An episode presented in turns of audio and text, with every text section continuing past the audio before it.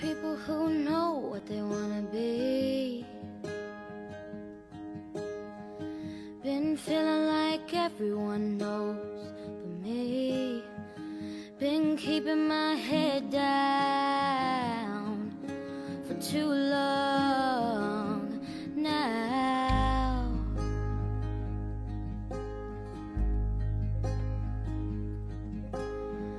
There are people so fearless in this world. They make me feel like a scared little girl. But things are gonna turn around. I'm looking Hello，大家好，欢迎收听最新一期的《内外之间》啊，我是你们的主播 Yoko，哎，今天更新了，然后今天这一期是呃很久以前一年之前的小双那一期的下半场，我们当时录了大概一个多小时，把它剪成了两场的大小。如果你没有听过那一期，欢迎你现在啊、点开我的节目列表，然后去搜，有一期叫做《生孩子痛吗？爱是一场同生共死的创造》。如果你听过那一期，那么终于啊、你听到下一期了。如果你忘了之前那期讲什么，也欢迎你去再听一下。那一期是很棒很棒的一期节目，我们聊了小双，我的好朋友，她生孩子是一场什么样的体验？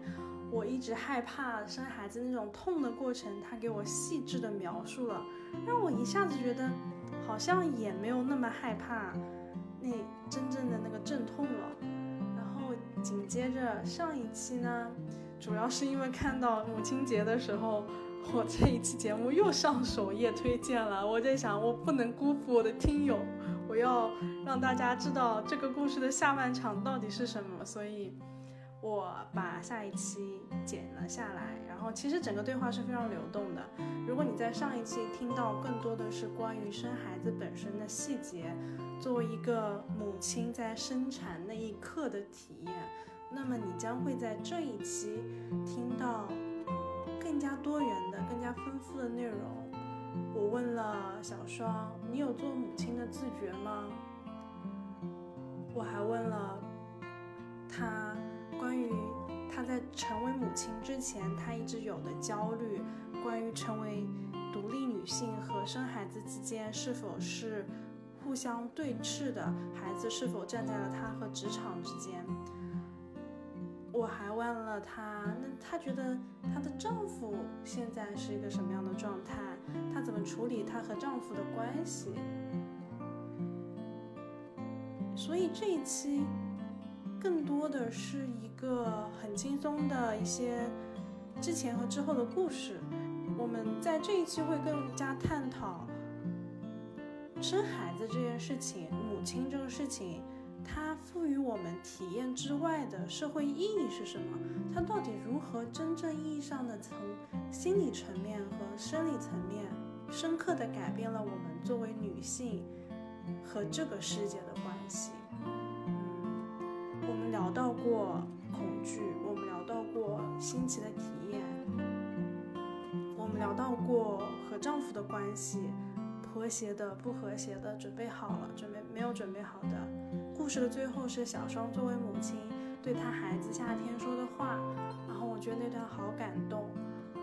所以如果你有兴趣，或者是如果你觉嗯觉得哎很匆忙，你可以跳过很多，你可以根据你的嗯时间线来，但你千万不要错过最后那一段告白，因为。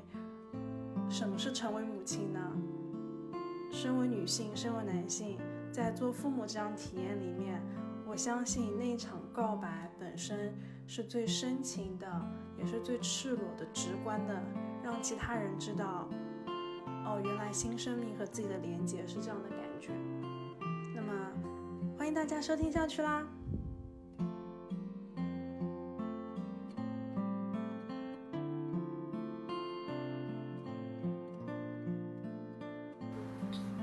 过这些之后，你有做妈妈的自觉吗？嗯，这个可能要重新定义什么是妈妈以及什么是自觉吧。如果说，嗯，我只能说我有了做妈妈的本能，嗯然后，嗯，这种本能，可能是因为整个我做从一个女婴到一个女童到一个女孩到女人的整个过程里，我接受了一些社会的教育，大家会告诉我妈妈是什么，包括我自己有妈妈，我妈妈也有妈妈，我周围有很多妈妈，我可能会有一个大概的 sense，说哦，做妈妈是这样的，我以后也要这样做妈妈，这是一种理解。然后就是我的孕期其实已经开始做妈妈了，就是宝宝他是在我肚子里，他跟我交流有限，但是是有交流的，而且这种交流不是靠语言，是真的身体的感受。这个过程，他其实也在教我做妈妈。他会告诉我，你吃的东西太凉了，我要踢你一脚；或者你的音乐太吵了，或者你的音乐节奏感我喜欢，我要跟着他跳跳舞。然后这些都有发生，包括我打蚊子不小心打到他，他会狠狠踢我一脚。他会告诉你做妈妈应该怎样。然后当我真的生出来之后，其实我没有仔细仔细去思考，我是不是配得上做一个妈妈，或者我我做的好不好，或者做妈妈应当怎么样。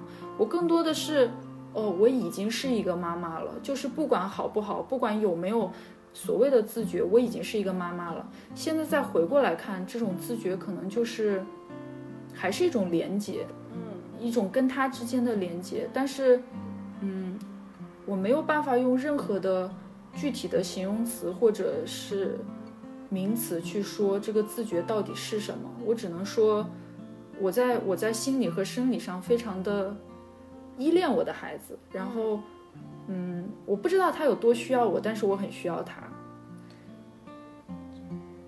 具体是怎么样的需要呢？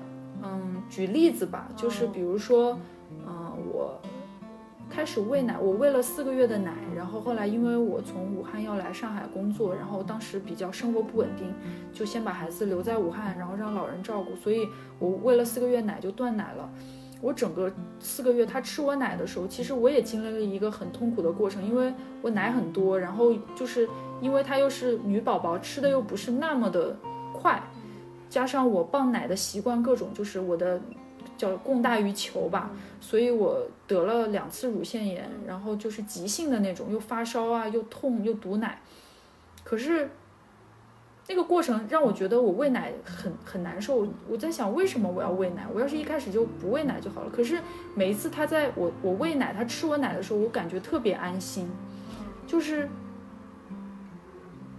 不是不是那种被需要，不是不是一种，比如说你在工作岗位上被被自己的同事或者老板夸的那种社会性的被需要，而是生理上的被需要，一种极其淳朴原始的被需要。就是他吃到你奶的时候，他的那个整个的表情，那种开心啊，那种孩子不带任何表演和取悦别人，就是发自内心因为饿然后吃到奶的那种开心，你就看着他的脸，你觉得哦。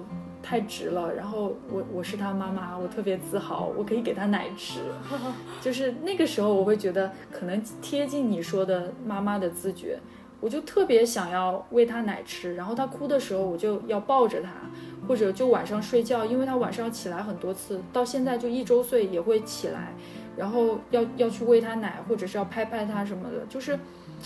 如果是半夜换一个人，不是夏天晴，是任何一个其他人叫醒我，我一定会大发雷霆的，或者我就直接不理他。但是，当他有了一点点的反应，翻了个身，或者哼哼唧唧，或者哭了，我知道他饿了，我要给他东西吃，我我整个人就像是一个箭步，我就可以蹦起来，然后就跑到旁边去配奶或者干什么事情，就是那种发自本能的去，可能那个叫爱吧，嗯，那种发自本能的反应。这是我极少数的感受到你身上有很柔的部分，嗯，就就连现在你当妈妈一一年之后，呃，我能感受到你很深，你在底层的已经生育完之后作为母亲的一个基底，嗯。但是我感受到更多的还是一个刚性的嗯。存在，然后你也经常跟我说你是一个非常需要。去认可自己独立身份的，嗯呃，女性状态的一个这个。可是，在我刚刚听你的这个过程中，我感受到了超越女性这个身份或者妈妈这个身份，我觉得他们两个融为一体了。女性和妈妈吗？对，嗯，他们可能就是一体的，但是好像没有了你之前在你脱离孩子跟我说你自己本身那些状态的焦虑和恐惧。对，好像是这样。你不说，其实我从自己的角度很难去这样想这个问题。但是你现在说了之后，我再反过去想，可能就是真正真正被需要的那种状态，会让人不是刚硬，是也不是完全的柔和，是变成变成一个更加融合的。一体的东西，因为说刚硬或者说柔和，说强大或者说弱小，都是有分别心在对立。对，而我真正被宝宝需要的时候，我既是强大的，也是柔弱的。强大就是我可能马上就可以不顾一切去为他做一件事儿，但是柔弱就是可能他有一点点反应，我就会掉眼泪。然后，嗯，这个这个状态很复杂，我现在也在探索。但是确实是一个新的命题，对于我的整个人生来说，也是刚刚开始。我感觉，呃，起码对你来说，好像，嗯，你从一个很二元的，我需要去做一个特别强大的、独立的职场女性。嗯，毕竟你之前是在美国做职业律师嘛。嗯，然后你工作环境也好，整个的社会的。烘托的状态也好，嗯，把你推向了一个可能吧，我不知道，就把你推向了一个非常有代表性的、非常典型性的一个独立的，嗯，我们现在 “quote unquote” 独立的这个身份状态上，嗯，好像在这个过程中，你有，我之前听到你是有害怕，因为母亲角色的转变，嗯，因为成为母亲而失去了。在之前那个里面所获得的独立，经济独立也好，社会身份独立也好，嗯，还是怎么样也好，但刚刚在你又听你说这些的时候，我发现，它好像不是让你去抛弃你之前的状态，而是让你去找到一个新的混合的状态。对，就是更像是打开了一个新的窗户。以前可能我们看到的窗户里的世界就只是这样子的世界，你再打开一层，里面有一个宝宝，你看到了一个新的世界，它不代表你那两个窗户就关掉了。对，嗯，其实不是一种失去，但是我还是那句话，就是我以前也是因为没有体验，所以恐惧，因为你不知道你将面临什么。嗯。但是其实真的去体验，发现没有那么可怕，嗯，甚至一点都不可怕，嗯，可怕的是你在给自己去预设很多东西，而你不知道，比如说你预设孩子是站在我的职场和事业的对对立面，比如你去预设成为母亲意味着我不是一个独立女性，就是有太多的预设是我我也在经历的也好，大家也在经历的也好，是你所不能够。有意识的去判断到底是哪里来的，是谁给了你这样的声音，你又为什么把这个声音听进去？好像认为它是发自你内心的声音。以前其实我虽然因为一些家庭的原因吧，然后我一直都很想做一个所谓的女强人，就是证明我自己的实力。但是其实内心还是很虚，就是我发现我要的东西好像不只是职场上的女强人这么简单。我想体验家庭的那种踏实感，然后想在家庭也去，嗯，怎么说呢？强势一点说，想在家里面也证实我我有能力，我可以经营好一个家，就是获获得更多的体验吧。就是不只是要一个职业女性这样的 tag，我可能还想要我是一个妈妈，我是一个好的妻子，我是一个好的女儿这样子。所以，其实最重要的还是关注你想要什么，而不是去关注相应的那个成本，因为做什么事都是有成本的。嗯嗯。以前我可能会，比如说，当当我刚刚刚刚开始工作的时候，那个时候我也结婚了，我会觉得我不要孩子，我觉得孩子是个 burden。嗯嗯。可是真正到要走那一步的时候，其实要孩子这个过程挺有意思的。我不是因为知道孩子能给我带来什么，因为我没有孩子，我都不可能知道孩子真的会给我带来什么。我只是当时凭着一腔的，就是很 ambitious。然后一八年的时候，我想开始备孕，包括一九年，我说，我想知道孩子到底会给我带来什么，因为想新的实验，对，是一个新的实验，我不要去害怕，因为那件事还没有发生，你怎么知道他会怎么样？还有就是在美国的那种生活，可能已经很单纯的在事业上的相对稳定，包括我们经我的经济的独立，包括甚至有，就是我要孩子的时候，基本上已经财务自由了那段那段时间，我没有了什么真的更加深层次的追求，我会觉得再去追求金钱或者事业，它只是一个。量变，它不是质变。我只是在这条赛道上再去往前走那么几公里。我想开一个新的赛道，那个赛道必然是在家里的。我想要有孩子，我没办法说我能为孩子带来什么，因为我觉得这个这这句话挺自大的。就是我从来不会跟夏天青说我要给你最好的生活或者怎样，我会觉得。从我想要有他开始，他是一个，他至少在我的想象里是一个独立的人格，他有他自己的喜怒哀乐，有他想要的东西，他会去，他会告诉我他想要什么，他知道他要什么，而我要做的只是告诉他我想要什么。我是想要有一个孩子跟我去同行，然后跟我一起体验这些生活，因为他是，他是跟我有血缘关系，不能不能说是我创造出来的或者属于我的，但是。它会是我生命的一部分，然后当我有了这个所谓的野心之后，我就开始备孕。我觉得从从有从有野心开始，实验就开始了。哦，嗯，它一开始是我假想出来的一个课题，我会觉得我的孩子可能会是这样，他可能会想要这些，或者我我可能要怎么去跟他交流。然后等到有了他之后，慢慢的我会想，我不要去预设那么多，因为他开始给我反应了，从十几周开始。接近二十周，他有了胎动，他会，他不高兴他会踢我，或者开心的时候他会跳，他会吐泡泡，会打嗝，就是这个过程变得越来越具象化。然后在这个具象化的过程当中，我才知道，原来我之前那些恐惧一点根据都没有，就是瞎想的。然后我之前所想想的所谓的那些，嗯。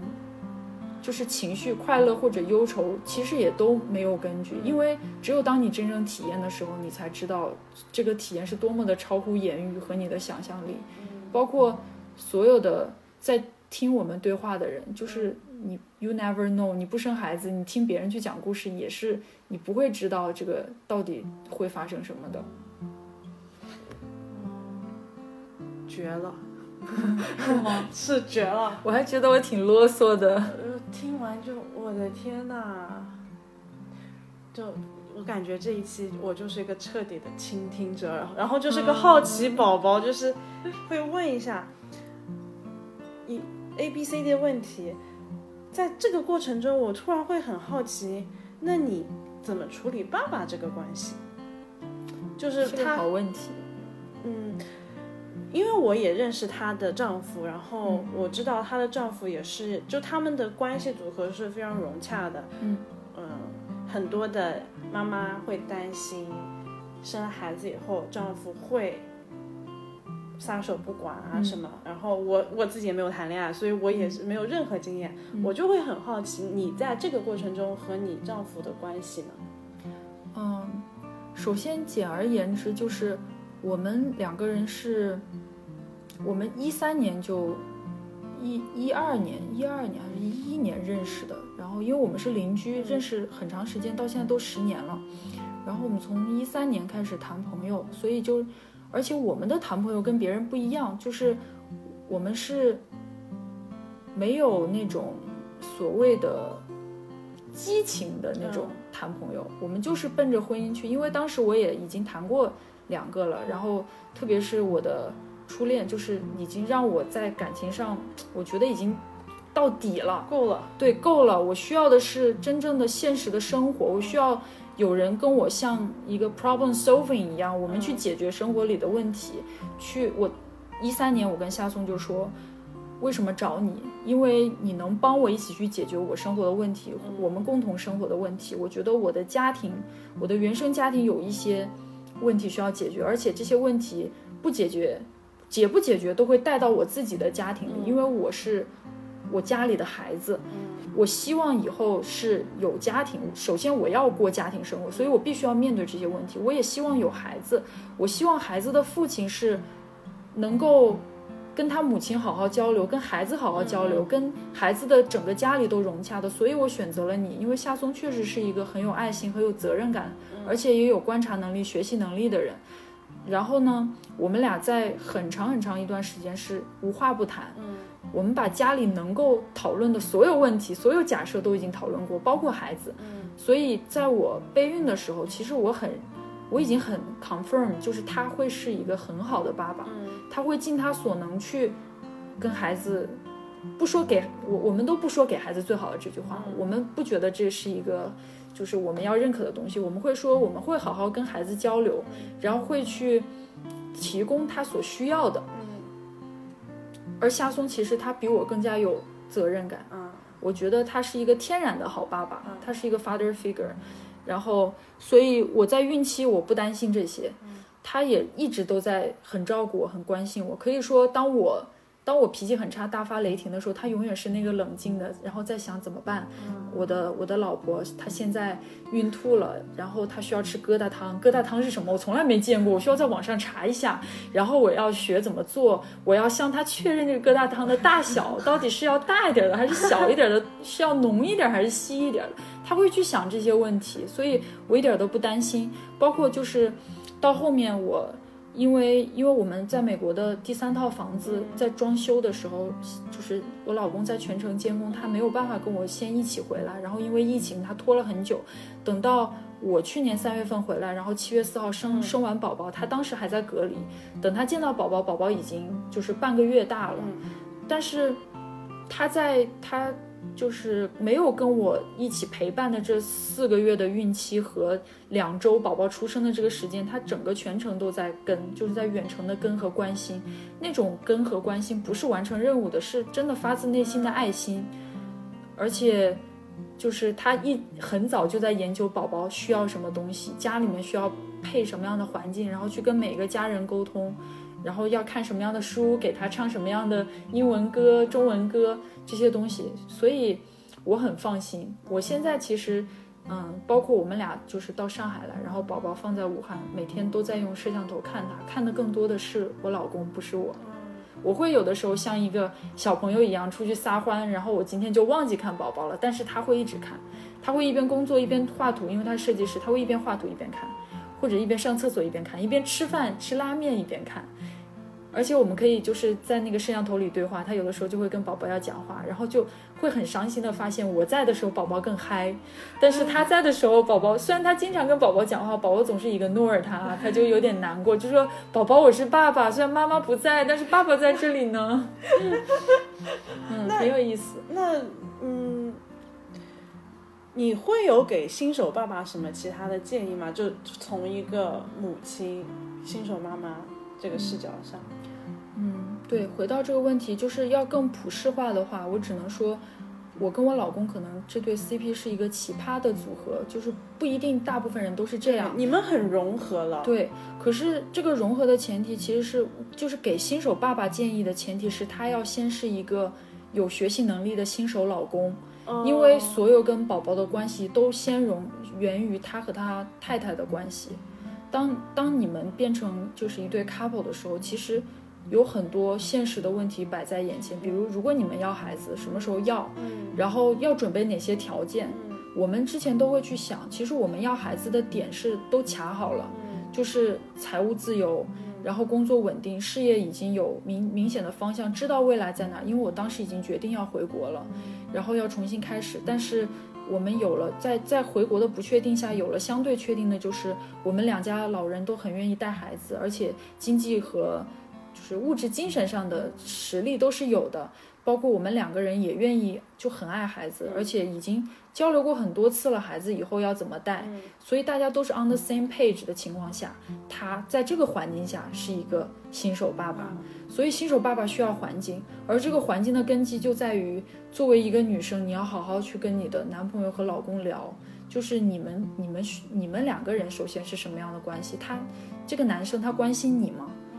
当你成为一个母亲，而他成为一个父亲的时候，那个直接跟孩子在交流的人，首先是你这个母亲，他只有足够关心你，他才会通过你先跟在孕期肚子里的宝宝，就是建立他的那个父亲的关系。当有了这个父亲的关系以后，宝宝出来他会 smoothly 就是变成一个真正的父亲。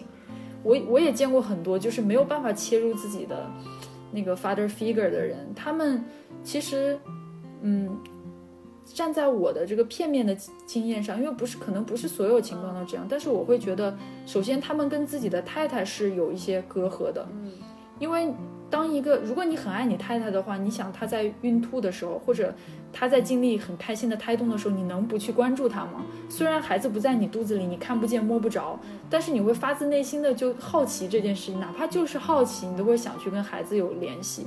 孩子出来之后也是一样的，你可能因为他不是你生出来的，他就突然就在你面前，而且可能还丑丑的，像个小猴子一样，身上皱皱的，或者像小老头，但是那是你的太太生出来的。就是他费了那么大劲生出来的，然后当你可能一开始还没有办法，就是生理上跟这个孩子有联系的时候，我觉得可能有些有些男生跟我说，他们最直接的感受就是我心疼我老婆，我不想让她坐月子的时候还去心疼照顾孩子的事情，所以我必须要照顾好孩子。因为老人的话，有一些老人，比如说我我老婆会说，她她觉得。我妈妈就是照顾孩子的方式，她不认可。那我不可能改变我妈，我只能说我来听我老婆的，我来带。或者我老婆觉得他妈不行，或者他妈也很累了，心疼老人。就是这些问题其实会落在爸爸身上，关键在于他想不想解决。而这个解决的源头其实是因为他很爱他的老婆。你从什么时候起觉得他是个爸爸了？就是因为你在你身份他身上。你肯定能看到两个身份，一个是爸爸的身份，一个是老公的身份。你现在有觉得他是爸爸多过老公，还是老公多过爸爸，还是有新的东西？因为我我只是抛一个假设。明白，嗯，都有吧，他双重身份都有。而且你说他什么时候，我觉得他是爸爸，我觉得还没有孩子的时候就感觉他是一个爸爸。哦，因为。他他带我的时候，我甚至就是我我很顽皮，虽然我只比他小三岁，但是我我其实是一个很顽劣的人，然后我需要他很有原则性，有有规则给到我，然后又跟我交流，尊重我的意见，帮我去达成我想达成的目标。可是他又很有趣，可以陪我玩儿，然后这个过程我会觉得他他像是我的爸爸，他不不是我生理学的爸爸，但是我们的这种关系有点像爸爸，其实。我我进入每一段感情，就是我跟我跟另一个男人之间的这种感情，都都有点像这种。所以当他带我的时候，我有时候就会跟他说：“我说你像我爸爸。”嗯嗯，所以已经有双重身份了。然后再第二层就是，我们再去想象我们未来孩子的时候，他的那种表现。他会说，嗯，如果我们有两个孩子，他们因为什么事情争吵，我们要怎么怎么做，就会有一个假设。想听听这个假设，有没有好玩一点的？嗯，或者特别……我不知道算不算好玩，就是他会他会经常跟我提的一个假设，就是如果孩子犯错了怎么办？哎，怎么办？他说连坐，意思就是孩子犯错了，孩子要打，我们是要打孩子的。因为我们在中国带孩子嘛，以前就是在美国的时候，我们讨论过，我们肯定要回中国带孩子，因为在美国不能打孩子，不能去调教他，孩子就像是国家的，不像是我们自己能够去干预的。然后他会说，我我如果孩子犯错了，我打孩子，你打我，因为我没有孩子犯错了，他肯定是有一些问题的，但是他是小朋友，他可能有些规则不懂，也是我没有管好，所以你要打我。哦，而且你要让孩子看到你打我哦，我我我会打他，然后你要打我，你要让他知道以后只要是他或者是我，我们家都是在一起的，只要有人犯了错，大家都是连坐的。就今天打开了新的一扇观察家庭的窗户。嗯嗯，那让我想想还有啥我特别好奇的问题？哦，有有还有，你和你先生还有。孕前一定肯定做了非常多的想象规划备孕，有什么生完发现完全不一样，完全不是一个事儿的？完全不是一个事儿的。让我想想啊，备孕，哦，有什么完全措手不及的那种？嗯，是这样子，故事是这样子，我们是从一八年十月份开始备孕。嗯，备孕就是首先我们的备孕是我十月份，我一八年十月份在国内举办了一个婚礼，等于是给家里一个交代。然后十月底我不是开始练瑜伽嘛，然后加上我之前其实有开始跑步，就是听朋友的安利，然后跑步，但是真正就是怀孕之后就没有跑了嘛，所以就生理上做了一些准备。开始做瑜伽之后。我的大姨妈就变得特别规律，而且不痛经了。我以前其实会痛经到就是晕过去的。我我高中的时候在厕所里晕倒了，然后醒来被抬到床上，因为就已经不省人事了。但是就自从练了瑜伽之后，先是跑步缓解了，很好了。然后开始练瑜伽之后，我的身体变得比较好了。十月份到了一九年的一月份，我们就开始就是真的备孕，就是不用安全措施了。但是。很奇怪，因为我是一个很性子急的人，我要备孕的意思就是我想马上怀孕，我掐好了时间点，说我一月份怀孕，我九月份就可以生，然后就怎么样，结果就一直到三月份都没有消息，我用了很多验孕棒，然后都没有中，而且就是，嗯，开始有一些身体上的不一样，就是会有会有粉红色的液体什么的，就是后来我去问医生是正常的，然后到了。七月份到一九年的七月份，等于我们已经备孕了超过半年了，但是还没有。我当时就有点着急了，就正好那个时候又回国嘛，我就跟我婆婆说：“我说我我要去做一下检查，我们是不是有问题？”然后我婆婆当时就觉得挺好笑，才半年，你怎么这么着急？人家一年才去检查呢，你们又这么年轻，身体又好。但是我就是坚持嘛，我说已经回国了嘛，然后你帮我约一约。后来我跟我老公都去检查了，还发生了也很搞笑的事情，就是我查了没什么问题，他去查，人家给了他一个很大的杯子，然后让他导致他很自卑，就是后来查了都没有问题，然后医生说你放松点，你们再接着试，你这才半年呢。结果我们八月份八月份回了美国，九月份就查出来怀孕了，而且特别有意思，我不知道有没有任何的关联，就是八月份我们回了美国之后。因为我一直都觉得我老公的那份工作就是比较的辛苦，而且因为他马上就是工作签要到期了，然后要变成我的配偶签，就他没有办法正常工作，可能就是要面临打黑工什么的。我就说，你不要去做一份干的不是那么开心，也不能释放你天性的工作了。你要么就不要只是为了挣钱，因为我们也不是。就是那么的缺这个这份钱，要不你去改造我们的第三套房，就全职去做这件事，做你喜欢的事情，你也可以去 social，你时间也更加的自由。然后他就辞职了，就很爽快就辞了。辞了之后，我们就他有更多的时间陪我，加上我在律所的工作，其实周末都有时间，我们就开始很浪，就每每周末。每周六他要给我买一束花，就是我规定。其实他不是一个很浪漫的人，他会说你要去选花，我们就去 Whole Foods，然后每周六选一束花，然后每周还要出去开车出去玩。那个时候又买了第二辆车，有那个天窗，然后我们去白山去玩什么的。结果然后又看电影又干什么？当时我和我的祖国很火，我们就看了，然后又流眼泪又怎么样的？哎，结果就很神奇，我们去。去白山，然后去那边看枫叶的那那一天，我很晕车，因为我们路上开了接近十个小时，我回来就一直想吐，然后回来都开始上班了，又过了几天还是想吐，就觉得不是很正常，是感冒了还是什么的，不可能晕车晕到第二天。然后过了几天我就验孕，就查出来怀孕了，就是可能是因为很放松那段时间，他辞职了，然后他也放松了，他又陪着我，我也放松了，结果就。各种因素巧合，就这一个月，然后我就怀孕了。特别又很搞笑的一件事就是，我不敢相信我怀孕了。那天早上，我为什么我要查呢？是因为我们马上就是到那个时候是九月份、十月份。十一月份是我们结婚纪念日，然后我就跟我老公说，我想要定去坎昆，我们去玩儿。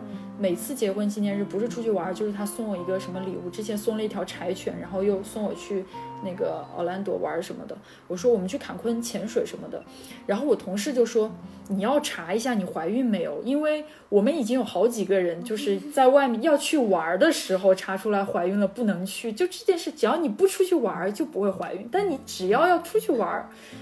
我就那天早上要订坎昆的那个，我在 cos 那个 Costco 上面，因为我是会员，我要订坎昆的一个 package，就是那种 all included，然后我觉得啊好便宜，要赶紧订。这个时候突然要下单的时候，都要付款了，要按指纹了。我想起同事的那句话，我坐在马桶上，然后正好旁边就有验孕试纸，我就测了一下，我操，两条杠，不可能吧？然后又测了一下，我操，又是两条杠，我测了三条，然后把那三条并排放在那儿，我就呆住了。然后我就叫我老公，我说，那个。你过来一下，我好像怀孕了。然后他就什么就不敢相信，就过来就傻了，就站在那里。他说你怀孕了，你是两条杠。我说是。他说我说我不确定。他说你要不测测我的，你看看是不是？我说怎么测你的？测你的尿没有用，就是不可能变成两道杠的。你太好笑了。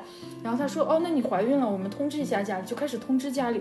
结果这个时候我突然眼泪就掉下来了。嗯，我就我天哪，我不能去坎昆了，我好难过。我我刚准备订机票，我马上按指纹了，然后两千刀，我们俩 all included，我们就飞走了。我不能去潜水了。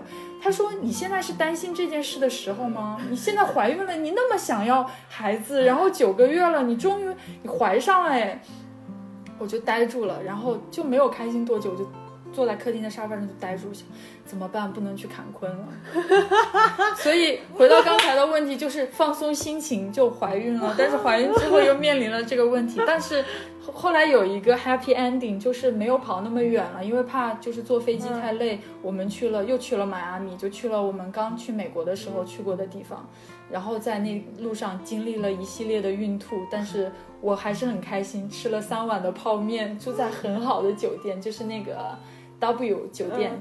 然后有一个私人的 beach，就在整个过程都在孕吐。然后我告诉我的宝宝，你看你才没有几周大，我就带你坐飞机了。然后你现在在一个不错的酒店的 private beach，看着迈阿密的这个 South Beach，怎么怎么样？最后有什么话想要跟宝宝说吗？跟宝宝，因为他会放在互联网就。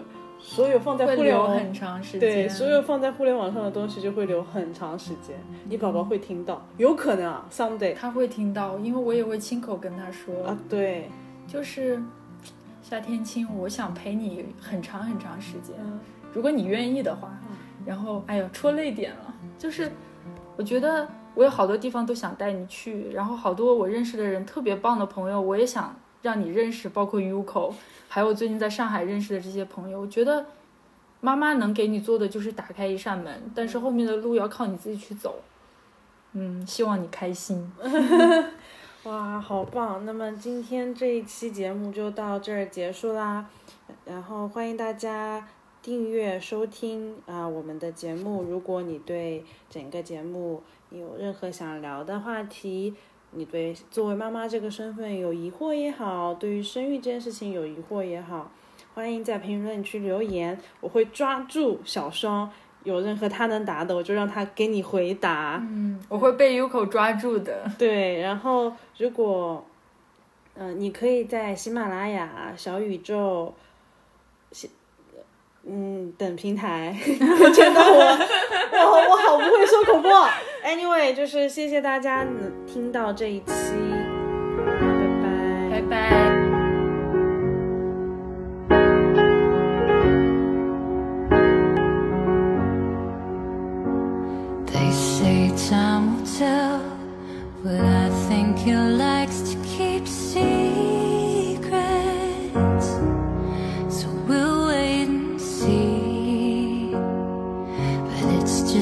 Well.